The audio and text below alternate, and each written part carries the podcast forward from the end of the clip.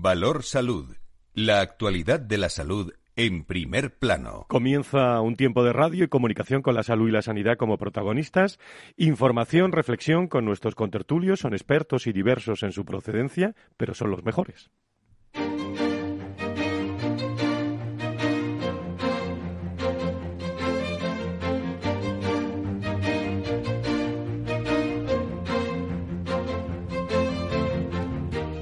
Valor Salud es un espacio de actualidad de la salud con todos sus protagonistas, personas y empresas. Con Francisco García Cabello.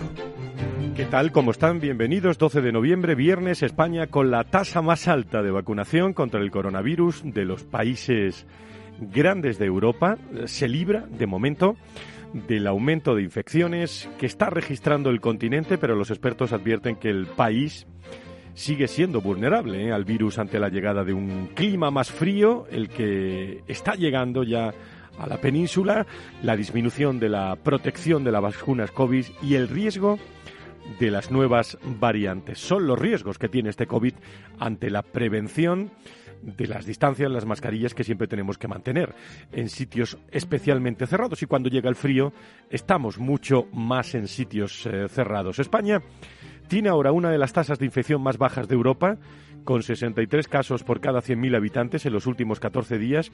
La tasa es dos veces más alta, por ejemplo, para que se imaginen en Italia, unas seis veces mayor en Alemania, país que registró, por cierto, el récord ayer con más de 50.000 nuevos casos en 24 horas y 12 veces superior en el Reino Unido. Por eso decimos que se libra de momento. La incidencia acumulada ha vuelto a aumentar en las últimas horas, eh, ha subido de más de cuatro puntos. Eh, desde ayer el marcador estima 67,07 casos por 100.000 habitantes.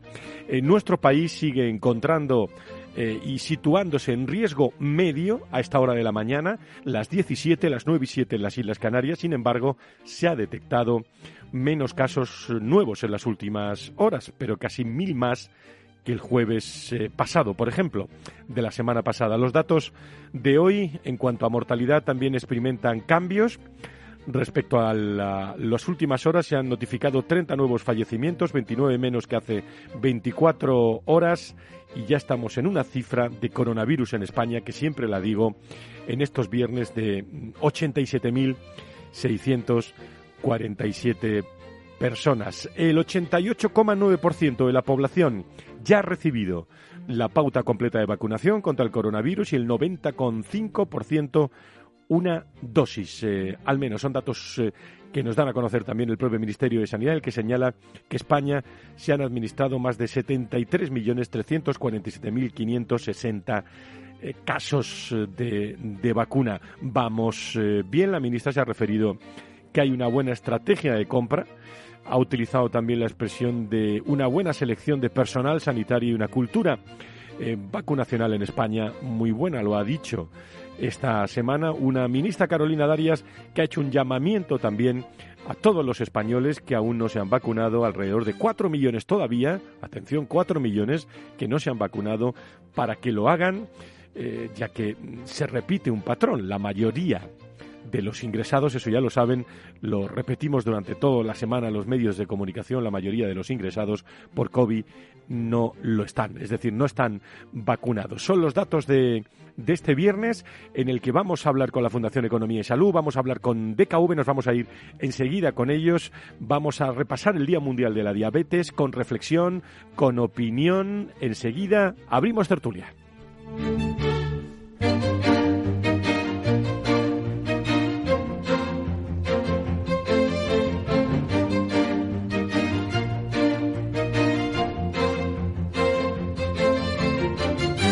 Valor Salud. La actualidad de la salud en primer plano. Son los referentes de actualidad de la mañana. Abrimos tertulia con Tomás Merina, miembro de la Junta Directiva de la Patronal de la Sanidad Privada en España. Doctor Tomás, muy buenos días. Bienvenido a esta tertulia. Muchas gracias. En el otro extremo también, eh, al otro lado del hilo telefónico, está Fernando Mugarza, Desarrollo Corporativo y Comunicación de IDIS, eh, el director de Desarrollo. Querido doctor Mugarza, querido Fernando, buenos días.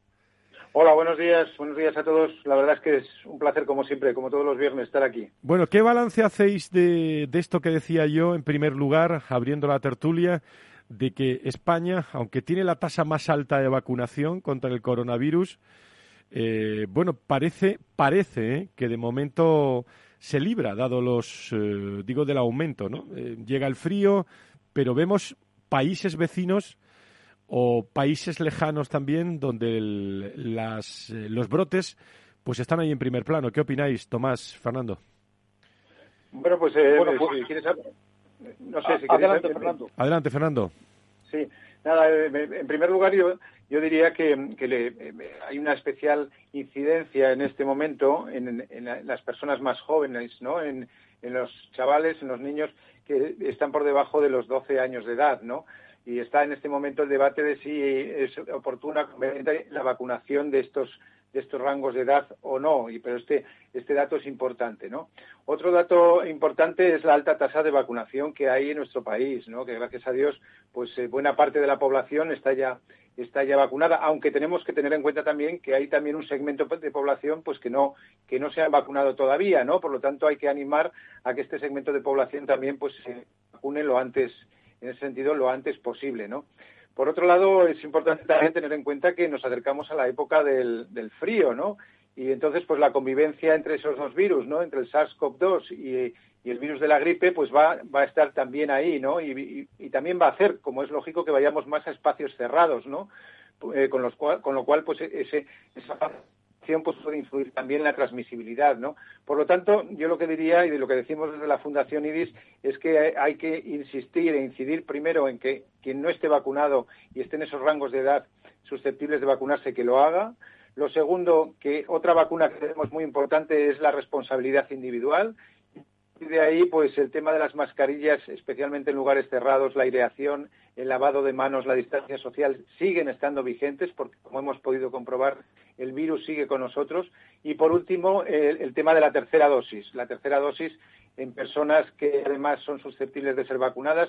Eh, recordemos, pues, eh, pacientes inmunocomprometidos o personas mayores de 69 70 años.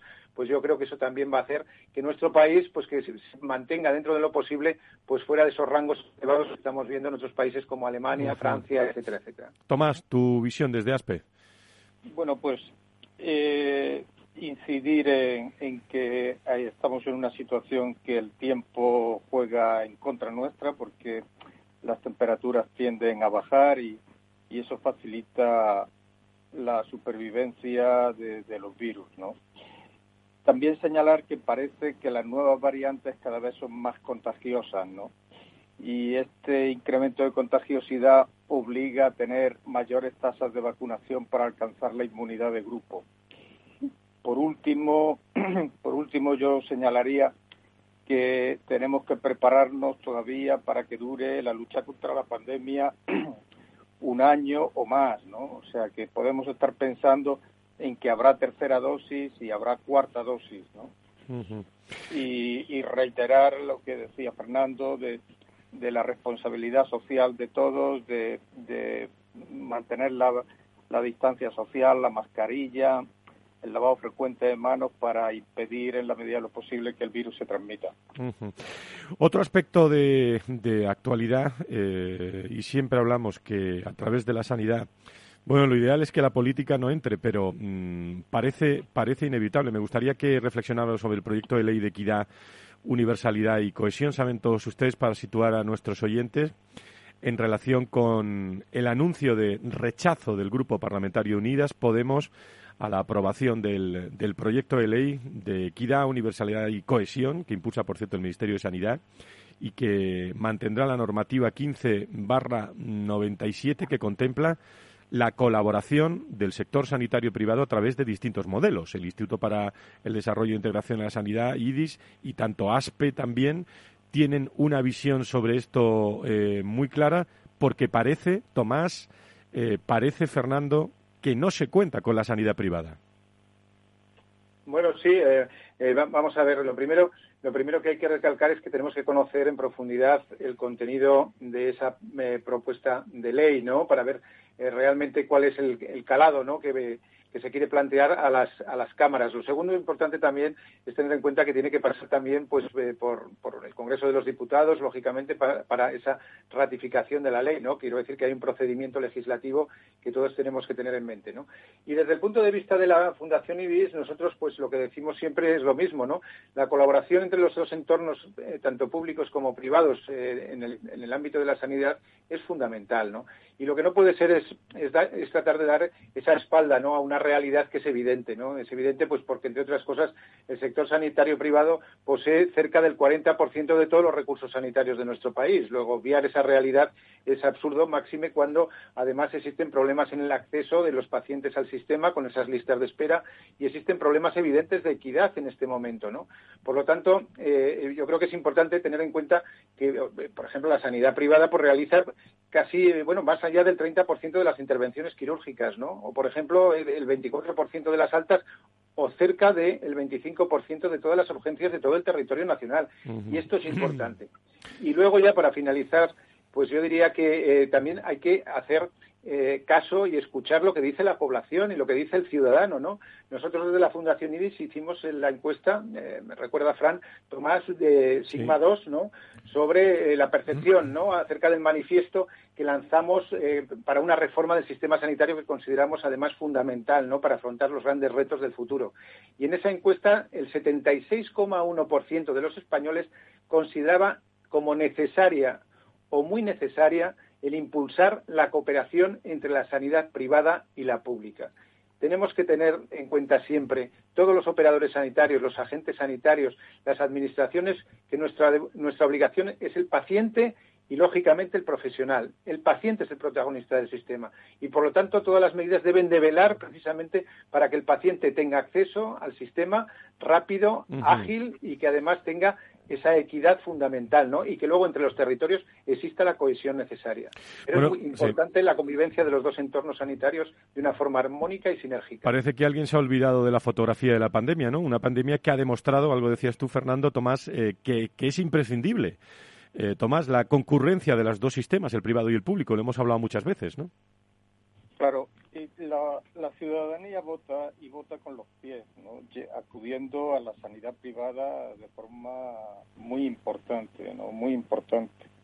El, el gobierno no se puede dejar cegar por la por la ideología, ¿no? Mira, te, te quería señalar una cosa. En el año 2007, uh -huh. la economía española ocupaba el octavo lugar en el mundo en el año 2007. Estaba detrás de Italia y le seguía Canadá. Estaba entre Italia y Canadá. En el año 20, la economía española ha pasado a ser la 14. Del, octavo lugar ha, ha caído hasta el 14. Ha sido adelantada por Australia, por Rusia, por Corea, por Canadá y por Brasil. Claro, eh, España no puede vivir ajena al mundo, tiene que ser consciente de, de su realidad, ¿no?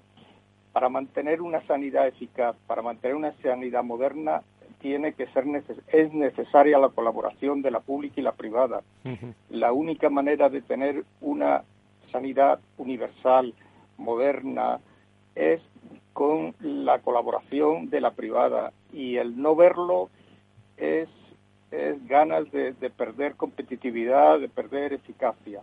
Uh -huh. Por otra parte, recordar que los políticos dicen una cosa, pero después consumen sanidad privada como el resto de los, de los españoles. Uh -huh. Entonces, eh, Muchos yo ejemplos creo de que eso, sí. es, es necesario recapacitar y no seguir con medidas que nos hacen perder el pie y perder el paso internacional. Por cierto, dejarme que salude a Nacho Nieto, experto en políticas sanitarias y es consejero de salud de La Rioja, que está con nosotros. Nacho, ¿cómo estás? Muy buenos días. Hola, buenos días, buenos días, Frank, buenos días, Fernando y Tomás. Bueno, eh, pues bien, bien, seguimos bien, no vamos a quejar. Me alegra mucho. Tuvisteis una sesión de Economía y Salud, la Fundación Economía y Salud, estabas tú en esa charla sobre lo sociosanitario de los casos reales al modelo.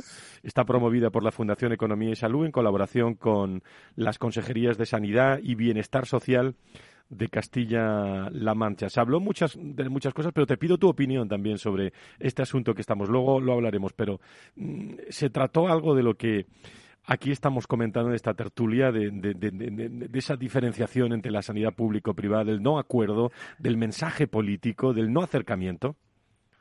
Bueno, eh, se habló de se habló de muchas cosas eh, porque porque al hablar de lo sociosanitario se habla de, demasiadas cosas porque es algo que falta todavía, nos falta después de tantos años que lleva ese término por ahí de concretar. Pero sí es verdad que se habló de lo, de lo sanitario y de lo social en todos los ámbitos, pues eh, como tantas veces pasa, también eh, teniendo siempre un tinte y una consideración desde el punto de vista político, porque así sucede, no se entiende igual en todos los sitios. Es verdad que se hace, eh, se llama a, la necesidad de, compaginar, de coordinar, de combinar todas las opciones, todas las fuerzas que existen, y ahí está la sanidad privada, y está la sanidad pública. En el ámbito de los servicios sociales parece que está como más admitido, pero no siempre también. Y, y sí, eh, todo el mundo reconoce que es necesario, pero a la hora de ponerlo en la práctica no siempre esa, ese reconocimiento se lleva a cabo. Y a modo de reflexión, Nacho, ¿qué es lo que no estamos haciendo bien? Que eso también lo hablasteis en, en, esta relación de, público-privado, del bienestar. ¿Qué es lo que no estamos haciendo bien? Sí, vamos a ver, en lo sociosanitario el problema eh, fundamental es que ha servido de una herramienta que se está utilizando para resolver un problema que no siempre es el mismo. Es, eh, hay, una, hay una cuestión importantísima, ¿no? que hay las personas eh, eh, en determinados momentos, cuando son atendidas por el, por el sistema sanitario, también tienen una necesidad social y hay que combinar la actuación de los dos sistemas de manera que tenga solución, tenga la mejor solución ese problema de una persona. Podemos entrar en, determinar algún caso concreto o en ver ejemplos, pero esa es la cuestión fundamental. Para ello nos da igual quién lo está haciendo, si es, si es la sanidad privada, si es la sanidad pública, si está en una residencia o en un centro público o concertado o privado o si está en su casa, en su domicilio. ¿no? Lo que tenemos que garantizarle es la mejor asistencia y máxime cuando sabemos que si eso se hace bien, esa coordinación entre los dos sistemas, los efectos van a ser muchísimo mejores. La recuperación va a ser antes, eh, eh, eh, la, persona va a acabar mucho mejor y además seguramente que va a ser más eficiente, va a ser más económico. Vamos a, no desaprovechar recursos y con ellos dinero. Tomás, Fernando, ¿algo que añadir a, este, a este asunto? Sí, yo, si me pongo nada, un, tema encima de la mesa a colación de este, ¿no? Está relacionado con el tema del concepto privatización, ¿no? Que lo hemos comentado también en varias ocasiones en estas tertulias, ¿no? Vamos a ver, si, si yo no entiendo mal, privatizar significa cambiar la titularidad de un centro eh, o de una organización, ¿no? Y este no es el caso, quiero decir. Cuando se habla y se apunta hacia el entorno de las concesiones, fundamentalmente, teniendo en cuenta que las concesiones en, nuestro país, en el ámbito sanitario, se reducen a menos de 10 hospitales, ¿no? Eh, en, España, ¿no? Y que además estos, los indicadores que tienen estos hospitales son, eh, pues francamente mejores, ¿no? Que los centros gestionados bajo las fórmulas de gestión sanitaria pública directa tradicional, ¿no? Entonces, el utilizar el, término de privatización para algo que en realidad no significa privatizar absolutamente nada, porque la titularidad no cambia. Yo creo que este tema es importante que lo conozca también, lógicamente, la sociedad, ¿no? La titularidad no cambia, lo que cambia simplemente es la gestión, quiero decir, la gestión del centro que en ese momento se hace bajo los parámetros de una gestión eh, privada, ¿no? Pero la titularidad del centro sigue siendo de titularidad pública y este concepto es importante. A mí me gustaría que tanto Nacho como Tomás, pues, eh, pues bueno, pues que que dijeseis algo en ese sentido al respecto, si no tenéis inconveniente. Tenemos dos minutos. Eh, Tomás, por un lado. Bueno, sanidad, sanidad realmente solo hay una y lo otro son medios de gestionarlo y medios de ser eficaces y de dar prestaciones a la, a la población. ¿no? Y yo creo que todo lo demás es ganas de, meter ideología donde lo que donde lo que debe de haber es fundamentalmente gestión. Sí, eh, vamos, eh, Fernando, tú sabes perfectamente mi posición en este asunto y yo iría todavía más lejos de lo que has dicho tú, ¿no? Eh, realmente habría una privatización cuando un servicio público deje de ser público y se entregue en manos absolutamente privadas. Eso no se produce nunca. Que para gestionar un servicio público se acuda a una concesión, a un contrato mm, eh, eh, con, una, con una empresa, con una institución, eso no es privatizarlo, eso es gestionar de una manera o de otra un servicio que sigue siendo público para los ciudadanos. Además, está, está bien claro en el caso de la sanidad eh, sigue siendo sigue siendo gratuito, está dentro del sistema, eh, le da todas las prestaciones o las que le hayan sido encargadas a esa empresa, a ese hospital o a esa institución. Por tanto, en sanidad no se está privatizando nada en España, creo yo, vamos, estoy eh, plenamente convencido y lo que sí es absolutamente cierto es que la privatización es un concepto estrictamente de posición política. Eh, Fernando, ¿algo que añadir? No, no, quiero decir que, que, en ese sentido totalmente de acuerdo lo que comentaba también Tomás, que eh, efectivamente sanidad sanidad eh, solamente hay una, aunque haya una doble titularidad y, que en definitiva, pues la obligación de todos los que trabajamos en el sector es velar por el paciente, ¿no? Por el paciente con la, con, lógicamente con la, con la colaboración fundamental del profesional sanitario, ¿no? Eso es lo más importante de todo, ¿no? Y como bien decía esto, todo lo que signifique ideología, todo lo que signifique, pues, eh, meter politización dentro del, del, sistema sanitario, pues la verdad es que flaco favor se hace en ese sentido a la sociedad, ¿no? Yo creo que el debate tiene que estar alrededor alrededor de los resultados sanitarios, alrededor de los resultados de salud, que en definitiva es cuando hablamos de eficiencia, de efectividad, de acceso, de calidad y de seguridad de resolución asistencial y de experiencia de paciente.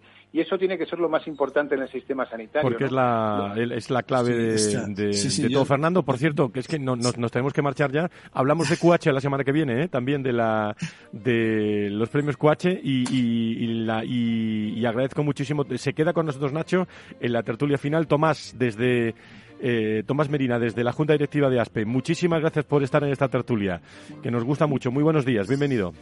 Buenos días, muchas gracias. Gracias. saludos a Nacho y a Fernando. Fernando, un abrazo muy fuerte, buena semana. Buena semana para todos, un abrazo muy fuerte.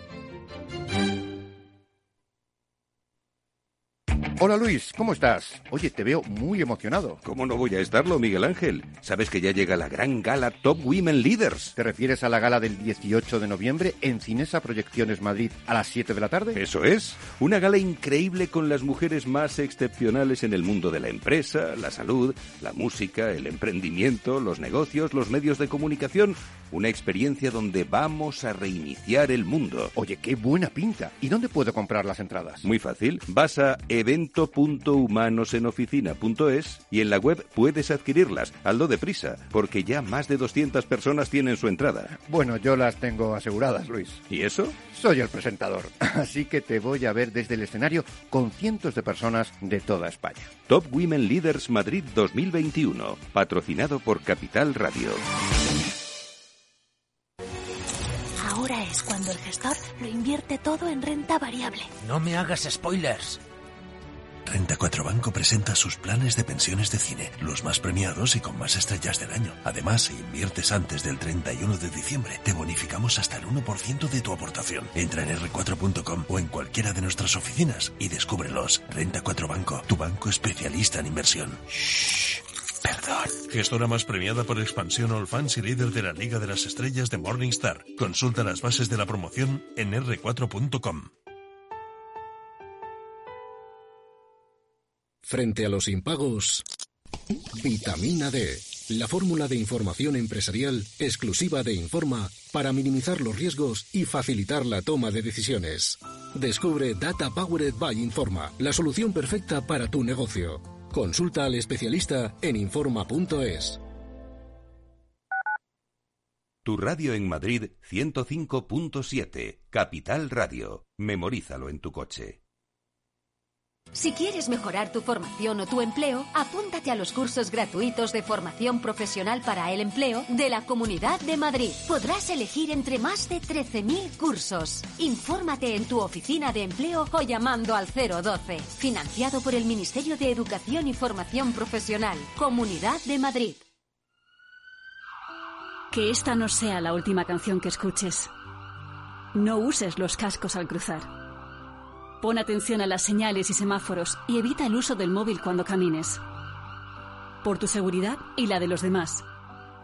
Ayuntamiento de Madrid. Para personas inquietas, Capital Radio. Capital Radio. Siente la economía.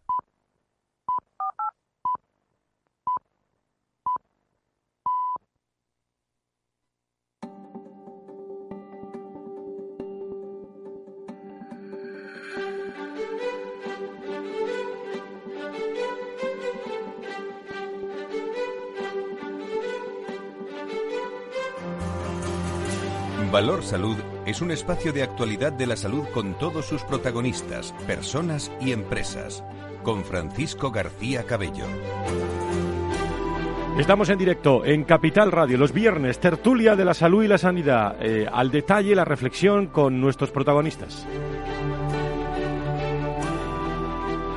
Había dejado yo la tertulia también a Nacho Nieto, experto en políticas sanitarias y, también es consejero de salud de, La Rioja. Qué fácil es que podamos dialogar, Nacho. ¿Y cuántos años llevamos dialogando en este programa? Como siete ya, que tiene de existencia ante la colaboración pública-privada y, y qué complicado es, ¿eh?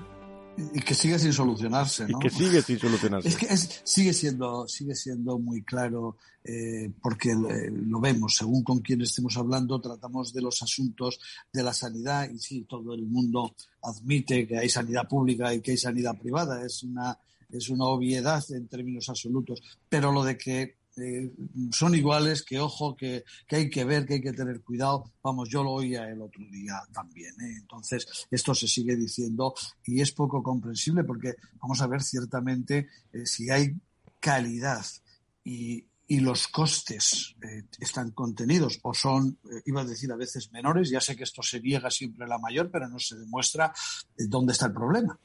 ¿Dónde está el problema? Calidad control de esa calidad, o sea que la, atención que se preste sea con esa calidad, lo es sin ninguna duda, y los costes en numerosas ocasiones son eh, menores para el sistema público que hacerlo de otra manera. Es otra, otra obviedad donde está el problema.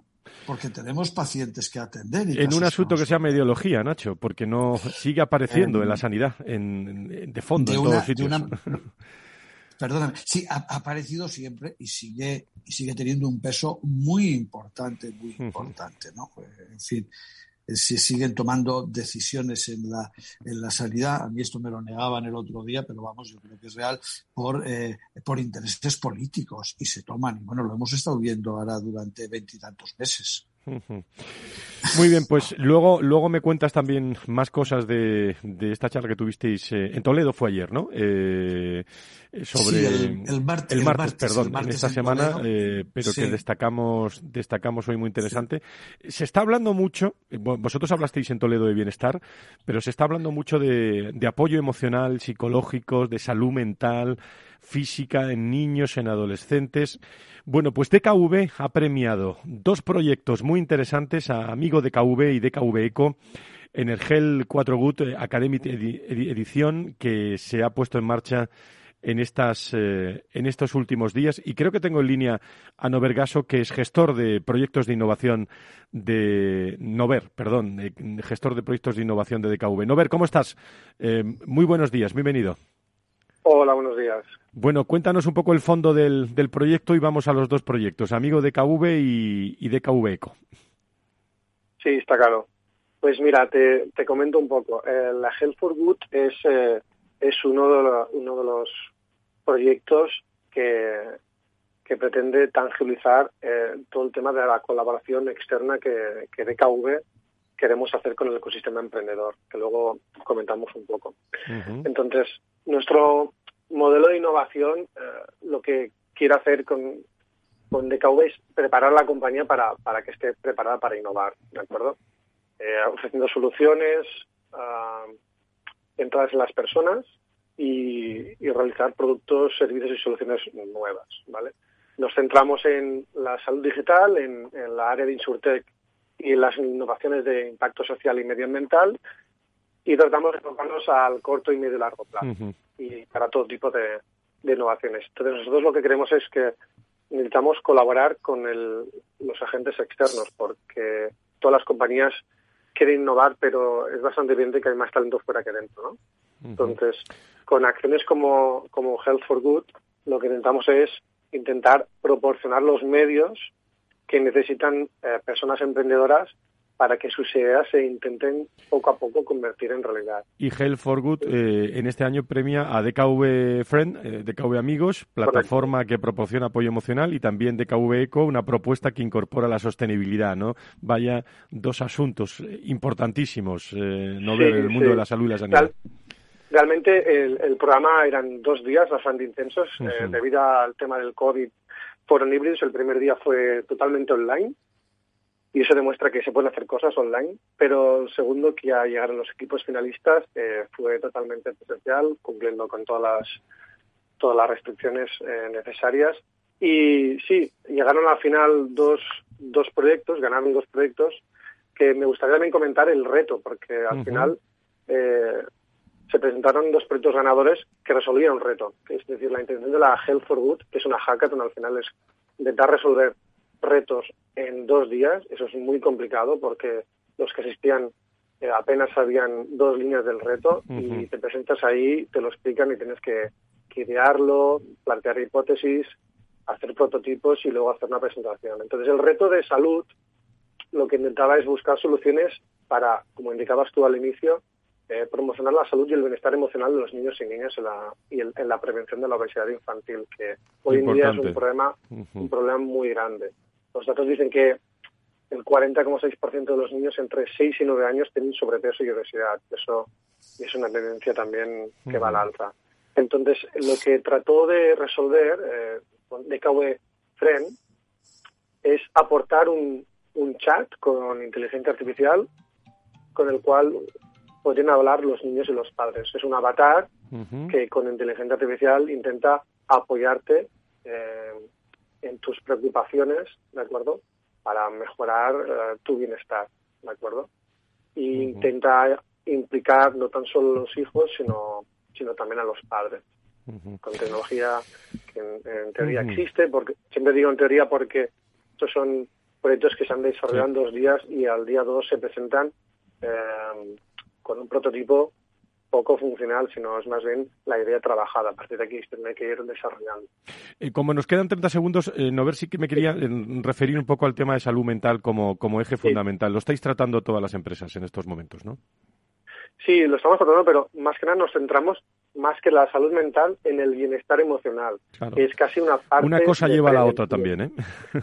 Correcto, pero intentamos, es verdad uh -huh. que si no hay prevención, uh -huh. eh, luego se complica un poco el escenario. Entonces nosotros intentamos centrarnos en la prevención que está demostrado que tiene un impacto muy grande en toda la sociedad, tanto en temas mentales como en salud propiamente. Pues Gel eh, for Good, eh, la propia Academia de KV premiando estos proyectos que me parece muy interesante y la labor que está haciendo también de KV mirando hacia adentro, los propios empleados, también reuníais esta semana a emprendedores que sois los empleados de, de DKV, lo cual es una iniciativa muy, muy interesante. Desde tu área de responsabilidad como gestor de proyectos de innovación, te agradezco mucho tu presencia hoy en la radio en Valor Salud. Eh, Muchas gracias. Muchas gracias a ti, buenos días. Valor Salud desde la actualidad. La salud al alza. Lo hemos hablado muchas veces, hoy me acerco a HLA Hospitales, visión en 3D, máxima precisión técnica, son procedimientos mínimamente invasivos, casi sin pérdida de sangre, menos días de hospitalización, rápida recuperación, mínimas secuelas posoperatorias, eh, caracterizan a la cirugía eh, robótica. Hemos hablado mucho de eso. En Valor Salud, una auténtica revolución en el enfoque terapéutico de especialidades como cirugía torácica, ginecología, cirugía bariátrica, ORL, urología o cirugía general. HLA o Universidad Universitaria de Moncloa dispone de este sistema, Da Vinci, y de un equipo de cirujanos especializados en diferentes áreas con dilatada trayectoria referentes a nivel nacional y que abordan también cirugías de alta complejidad. Lo mejor, eh, en este caso para tu salud y los tuyos, nos lo recomiendan desde HLA Hospitales. En estas menciones que hacemos eh, habitualmente en el programa Valor Salud, los tenéis en Avenida Valladolid 83, citas al 91 758 11 96. Repito, 91 758 11 96. Eh, en este caso, mensaje de HLA Universitario Moncloa para todos ustedes hablando de esa cirugía mm, robótica. Y hoy, eh, casi eh, llegando al, al 7 de noviembre, es decir, hace unos días, se ha celebrado, y no quería mm, que pasara desapercibido, el Día Internacional de la Física Médica. ¿Por qué precisamente ese día? ¿Qué tienen que ver la física y la medicina? de todo eso eh, me gustaría hablar con Beatriz Martínez Pavón, doctora en física y profesora de doble grado en ingeniería en software y física computacional en la UTAD, eh, mm, que está con nosotros en, directo. Eh, doña Beatriz, encantado de saludarla. Muy buenos días. Hola, buenos días, encantada. Bueno, algo tiene que ver Marie, Curie, ¿no? En, en, todo esto. Efectivamente, es la fecha sí que viene dada por el aniversario de nacimiento de Marie Curie, que de hecho, claro, fue la primera mujer en recibir el premio Nobel y fue pionera en estos avances de la física médica. Ella, sobre todo, eh, investigó los pasos previos a la aplicación, pero desde luego fueron fundamentales. Y por eso, porque fue la primera mujer en recibir un premio Nobel y además la primera persona en recibir eh, dos premios Nobel, los dos relacionados de alguna manera con esto, se adjudica este día 7 de noviembre como Día Internacional de la Física Médica. Y que para nosotros no pasa desapercibido, pero ¿qué relación tiene? Eh, mm, digo, desde el punto de vista que lo entendamos todos, la física con la medicina. Eh, bueno, desde luego eh, lo más importante es la radiofísica. Eh, todos estos profesionales de la salud que tienen una formación eminentemente física, que se dedican a utilizar mediante la, una base de la física nuclear, pues a diagnóstico y, y, tratamiento, pues principalmente de procesos oncológicos. Sin embargo, también hay muchas otras aplicaciones en las que la física, ya sea física básica o física computacional, está relacionada con la medicina. Eh, muchos tipos de modelización, muchos tipos de pruebas que se hacen, etcétera. ¿Y, qué supuso eh, la, incorporación de la física computacional en la medicina? Eh, bueno, prácticamente todas las pruebas, tal vez las más sencillas, ¿no? Como una radiografía, es una imagen, pero en cuanto necesitamos algún tipo de procesamiento de imagen, ya necesitamos la física computacional. Entonces, por ejemplo, el paso de una radiografía a un TAC que eh, bueno es la tomografía axial computerizada, que de hecho es en cierta manera la apilación de, radiografías, eh, supone eh, que necesitamos un procesamiento computacional, lo, lo, dice la propia palabra, computerizada, entonces ya podemos hacer pruebas con muchísima más precisión. ¿no? Cualquier tipo de análisis que hagamos mediante un ordenador ya implica en cualquier, en cierto sentido, la, computacionalidad de la física, pero luego además, pues hoy en día con la, capacidad de análisis, de big data, etcétera, pues también se pueden hacer muchísimas modelizaciones de vacunas, de fármacos, etcétera, que no serían posibles sin estos recursos. Bueno, son aportaciones, Beatriz, que muchas veces pasan desapercibidos eh, de la física y que han revolucionado ¿eh? para siempre nuestra, nuestra sanidad, que tanto hablamos en este programa, ¿no? Efectivamente.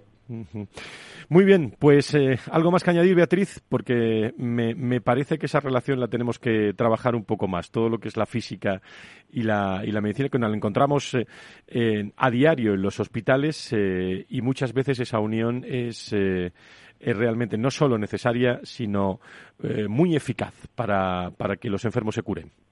Sí, efectivamente, efectivamente, es, muy necesaria. la física, de hecho, bueno, pues eh, entra como parte de prácticamente cualquier ciencia, ya sea una ciencia tecnológica o ciencias de la salud, y dentro de esto, pues la física computacional, pues ayuda, ayuda mucho, ¿no? Pues mismamente, por ejemplo, me gustaría mencionar eh, la creación de gemelos digitales, que siempre es una aplicación que en cualquier ámbito llama mucho la atención, porque al final no es otra cosa que simular una actuación que en cierto momento no es real. Eh, son pues muy típicos pues los simuladores de vuelo, pues al final necesitamos física computacional pues para hacer una simulación de mecánica de fluidos. Y de la misma manera, pues en la física médica pues conviene también pues mucho interaccionar con antes de interaccionar propiamente con un paciente, ya sea en una cirugía o en un tratamiento, pues a realizar una simulación con un paciente simulado, que sería lo que es un gemelo digital.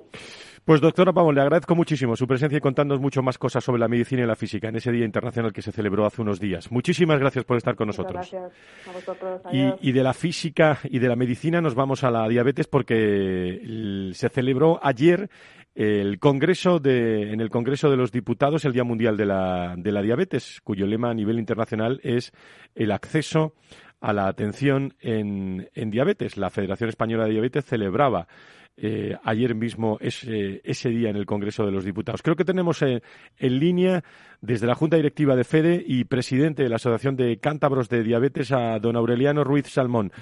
Eh, don Aureliano, muy buenos días, bienvenido. Hola, buenos. Bueno, ¿cómo fue ese día? Bueno, nosotros creemos que fue muy bien. Eh, hay que tener en cuenta que lo que mm, mm, importa en realidad es dar visibilidad a un problema muy grande que, hay en el mundo y, por supuesto, en España. En España somos 6 millones de personas con diabetes. Entonces, yo creo que, que el tema requiere eh, una atención especial. Todavía en España tenemos inquietudes a, la hora de, acceder a, determinados tratamientos médicos, tecnologías sanitarias. Yo creo que esto es un tema que les preocupa a todos ustedes también, ¿no? Sí, hay que tener en cuenta que en España tenemos 17 colores políticos. Entonces, volvemos, volvemos a la política, en la colaboración público-privada, ¿no? Pues no es lo mismo vivir, por decir algo, yo que vivo en Cantabria, que vivir en Almería o en Barcelona o en las Islas Canarias. ¿eh? Dependiendo de dónde vivas, eh, tienes acceso más fácil a unas cosas u a otras. O primero en tu región o en la región vecina. Pero eso no solo pasa por comunidades, ¿eh? también pasa dentro de la misma comunidad por provincias. O sea, no hay, no, no estamos en igualdad de condiciones todos los pacientes. Eh, habéis dado también cifras, economía y salud, salud y economía tienen mucho que ver. Habéis dado previsiones también económicas que, me interesa reflexionar con usted también, eh, que nos aporte, porque eh, España podría ahorrar, nos dicen, cerca de 900 millones si se invirtiera en educación y prevención de complicaciones también de la diabetes. Efectivamente.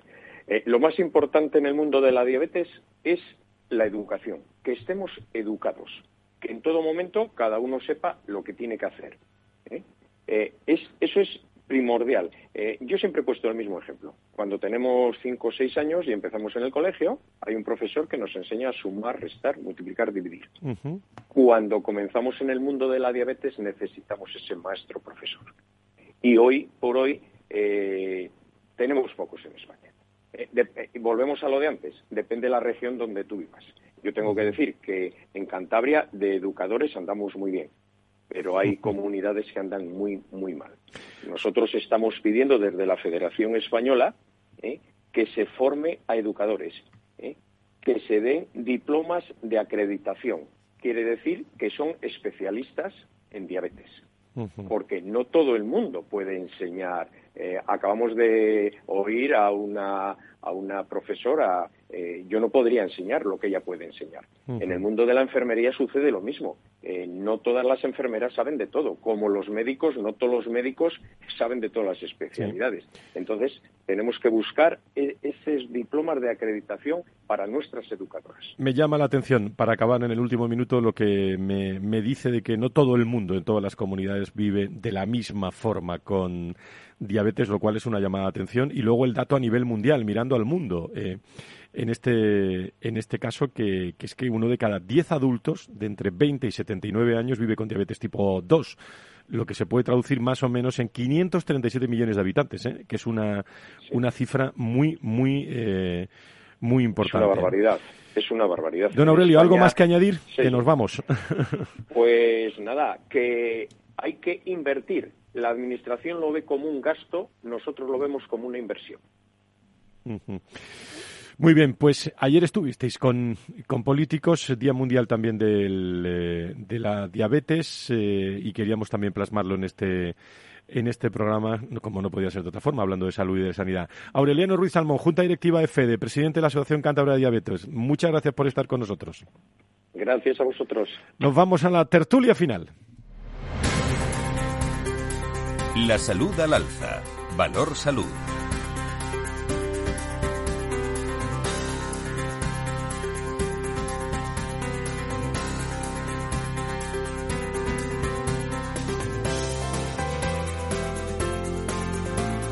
Saben que en la recta final no solo intentamos sacar algunos mensajes del programa, sino también reflexiones en otro tono con Nacho Nieto, experto en políticas sanitarias, que se ha incorporado a nosotros antes para contarnos la reunión de Toledo que hubo en la Fundación Economía y Salud, para hablar de lo sociosanitario.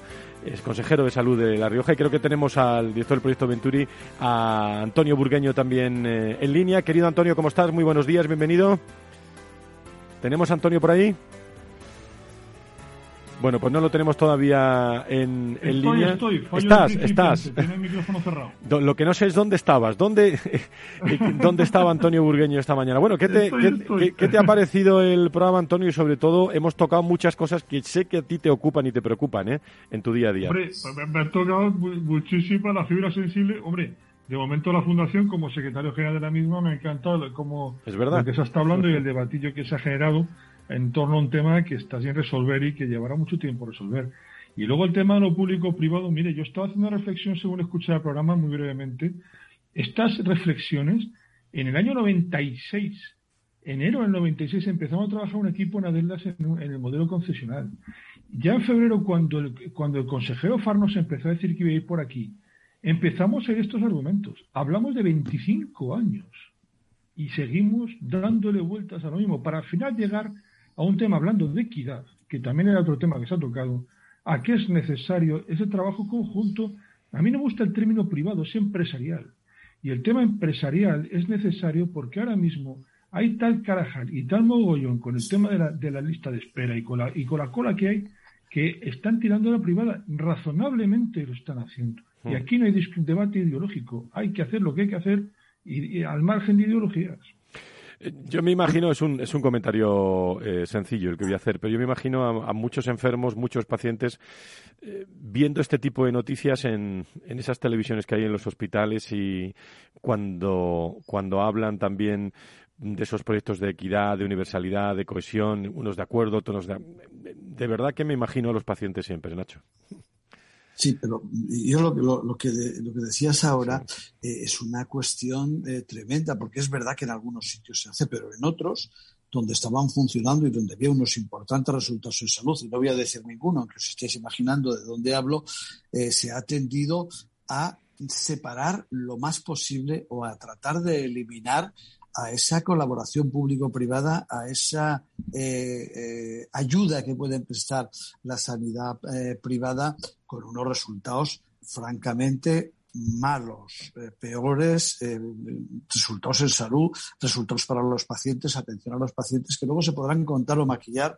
Antonio, y no me meto, eso es para ti, como se quiera, para dar unos datos u otros de las, de las listas de espera. Pero ahí está esa cuestión. Eh, Fran, ¿me vas a permitir decir dos cosas Adelante. de lo que hemos hablado antes de lo sociosanitario, que además Antonio seguro que no le va a importar entrar en ese asunto, pero son dos cuestiones que me parecen eh, importantes porque cuando hablamos, estamos- hemos hablado de costes, hemos hablado de calidad, hemos hablado de eficacia y, y de eficiencia si hablamos, si hablamos de costes. Y una de las cuestiones, cuando se habla de lo sociosanitario, que, que se plantea y que es muy importante y que hay que tener en cuenta, porque no está del todo resuelta, bueno, en, en ese asunto no está resuelto nada, es una necesidad, hay que cubrir ese gap que se produce cuando una persona necesita los dos sistemas, tiene que pasar de uno a otro y hay que darle eh, solución en ese paso intermedio y además sabemos que va a ser mucho mejor si se da conjuntamente la cuestión, porque lo que venimos manteniendo desde la Fundación, lo que venimos manteniendo fundamentalmente es que eh, el sistema sanitario tiene que atender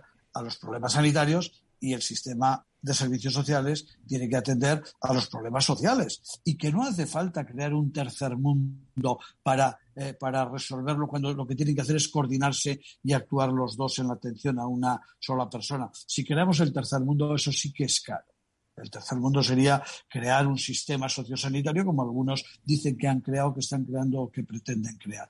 Esa es una cuestión. Y eso mismo nos lleva a otro, a otro asunto, ¿no? Porque ahora mismo cuando se habla de sociosanitario es como un agujero negro. No sabemos muy bien de lo que, de lo que estamos hablando. Con la pandemia se ha utilizado el, el término muchísimo y se ha aprovechado. Y es que lo decía el otro día en su presentación el, presidente de la Fundación en su, en su intervención, es que nos están tratando de acostumbrar a oír centro sociosanitario, que es algo que no existe ni puede existir porque legalmente eh, los centros sociosanitarios no existen. Con lo cual es muy difícil eh, cuando nos encontramos con eso y se crea una tremenda incertidumbre también. Contribuimos a crear un problema en lugar de solucionarlo. ¿no? Porque lo que hay que hacer es, cuando una persona necesita que ser atendido y está en una determinada situación, que actúen los servicios sanitarios, que con, con, sus medios y con su conocimiento, que actúen los servicios sociales con los suyos y que le den la mejor respuesta y el mejor resultado a esa persona que lo que necesita es calidad de vida, curarse y ser bien atendido. Yo, hecho, en esa línea, cuando, cuando gestionaba residencias, me decía, ¿usted hace el sociosanitario? Digo, no, usted me paga por socio. Cuando me pague por sanitario, haré sociosanitario. Porque al final, la factura que paga, la, la, que se paga, no da para tanto. Y entonces ese modelo también tiene una repercusión, lógicamente, en el modelo económico que se está planteando. Completamente de acuerdo es un tema que está ahí. Eh, eh, anuncio y informo el próximo viernes dedicaremos un, un programa, un programa especial, eh, de esos que llamo yo programas atemporales, que vale en cualquier momento, me da la impresión que va a, ser interesante en cualquier momento, sobre de qué estamos hablando cuando hablamos de lo sociosanitario. El próximo viernes aquí en Valor Salud, especial sociosanitario, ¿de qué estamos hablando cuando hablamos de sociosanitario con voces de, de la sanidad privada, de la pública? Vamos a intentar tener distintas, distintas versiones, aunque me da la impresión aunque me da la impresión que, tenemos pocos avances en este asunto respecto a algunos años, sobre todo por ser optimista. Mm, eh, ¿Qué palancas se podrían, se podrían poner en marcha, Nacho? Tú que conoces bien, bueno, Antonio eh, también. Empezamos, nosotros empezamos a, a, trabajar en este proyecto en el que fue otro hito más la reunión de Castilla-La Mancha a principios del año 2017, con un objetivo fundamental, aclarar qué es sociosanitario y tratar de tener un concepto único o unificado para que nos podamos entender cuando nos sentamos en una mesa y hablamos y se utiliza el término sociosanitario. Porque ahora mismo tres personas hablando de esto se pueden estar pensando en tres cosas completamente diferentes. Llegar con eso a conclusiones y a resultados es muy complicado.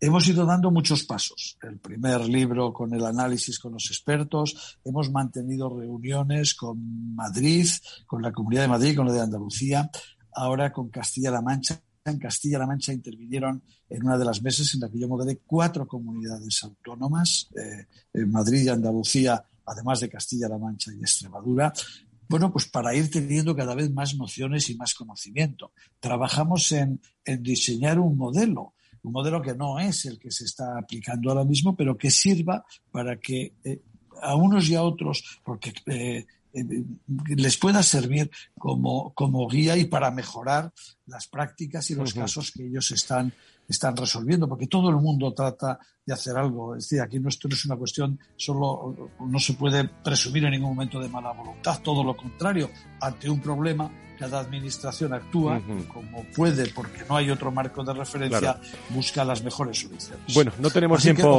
ojalá, en esa sesión el próximo viernes mucho, de verdad, ojalá. El próximo viernes más sobre los sociosanitarios, de qué estamos hablando, programa especial aquí en Valor Salud. Nacho Nieto, Antonio Burgueño, os dejo con una de secretos que sé que os gusta. Muchas gracias, ¿eh? Un abrazo muy fuerte. Gracias por escucharme. Sobre todo a todos ustedes, gracias por estar ahí, por escucharnos en Capital Radio sobre la reflexión de la salud y la sanidad. Cuídense, eh, el virus eh, está ahí con la llegada del clima también, sobre todo el frío, disminución de la protección con mucho cuidado, eh, pero tengan ustedes cuidado en, esa disminución. Mantengamos distancias, mascarillas, sobre todo cuando estamos cerca, que el virus sigue, sigue ahí. Que tengan buen fin de semana, que tengan mucha salud. Adiós, gracias. Gracias por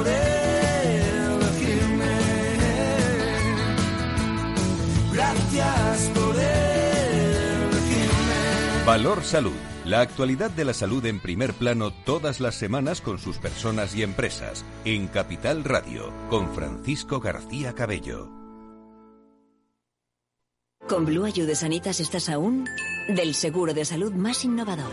Aún de que un equipo médico te acompañe donde vayas. Y ahora aún, de monitorizar tu salud desde tu propio dispositivo. Entra en blueayu.es o llama al 900-200-300 y disfruta de todas las ventajas de Blue Un paso más en medicina digital. Sanitas. Si estás pensando en comprar una casa, entra en cuchabank.es y accede a nuestra oferta hipotecaria. Cuchabank, el banco de tu nueva casa. Adelántate al Black Friday con los tecnoprecios del corte inglés y no te quedes sin tu televisor LG NanoCell de 65 pulgadas por 799 euros. O sin el nuevo Samsung Galaxy A52s 5G a 429,90. Adelántate al Black Friday y llévate ya todo lo que te gusta con los mejores precios y ventajas. Con entregas incluso en dos horas. Adelántate al Black Friday en tienda web y app del corte inglés. Capital Radio, la genuina radio económica.